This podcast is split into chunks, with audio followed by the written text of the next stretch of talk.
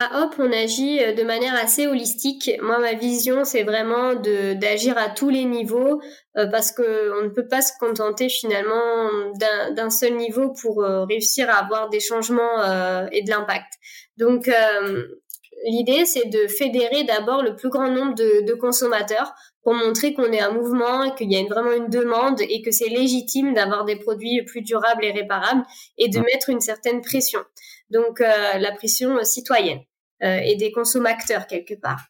Donc cette pression, voilà, on l'organise en fédérant euh, les consommateurs. Euh, donc je vous invite tous d'ailleurs à rejoindre Hop pour faire partie de ce mouvement. Euh, donc on fait beaucoup de conférences, d'interventions, ben, des médias comme les vôtres. on essaye pour vraiment parler de ce sujet, faire en sorte que les gens nous rejoignent et voilà pour obtenir des choses.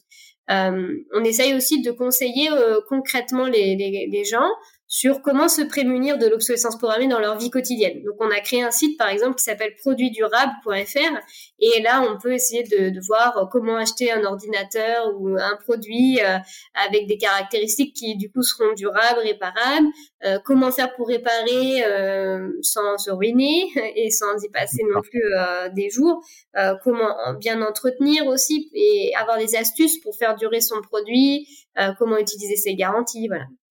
Après, avec euh, cette communauté, donc là aujourd'hui, on rassemble à peu près 70 000 personnes. Eh bien, on essaie de mettre la pression à deux à deux échelles.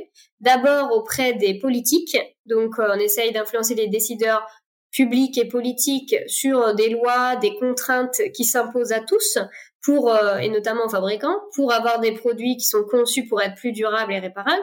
Et après le deuxième niveau, c'est d'essayer d'influencer les fabricants, les metteurs sur le marché directement. Mm. Donc pour ça, on a deux moyens. D'une part, on fait déjà des rapports d'enquête et euh, on travaille parfois des plaintes quand il y a de l'obsolescence euh, caractérisée, mais aussi de manière euh, peut-être plus positive, on travaille dans le cadre d'un club de la durabilité et on essaye de montrer que on peut faire autrement. C'est que c'est pas juste euh, voilà une lubie de militants extrémistes ou je ne sais quoi, c'est que l'obsolescence programmée c'est un sujet économique puisqu'on l'a dit au début c'est pour booster la croissance. Donc la question c'est euh, s'il n'y a plus d'obsolescence programmée, euh, on va plus avoir d'emploi, plus de croissance, c'est pas possible. Bien nous on veut montrer que c'est possible, qu'on peut faire une économie différemment et qu'on peut mettre l'économie au service de la durabilité, de la réparabilité des produits. Donc on a créé ce club avec un certain nombre d'entreprises qui sont à la fois des fabricants, des distributeurs, des reconditionneurs, des réparateurs, et montrer qu'il y a toute une économie, tout un, écosystème économique euh, qui peut très bien vivre euh, en, en, étant euh, au service de la durabilité. Et donc, on anime aussi ce club.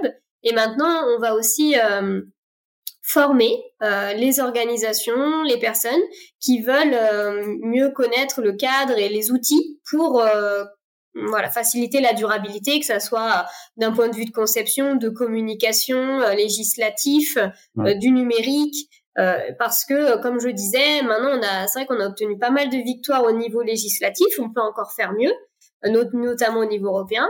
Mais une fois encore, maintenant, il y a des obligations qui s'imposent aux fabricants, aux metteurs sur le marché. Mais si eux-mêmes ne sont pas au courant, ne sont pas outillés, ne sont pas formés, ils vont pas le mettre en, application. Donc mm. euh, là encore, on essaye de d'infuser ça euh, maintenant auprès des organisations aussi pour que euh, elles-mêmes voilà soient convaincues et, et, tous les outils pour aller vers la durabilité.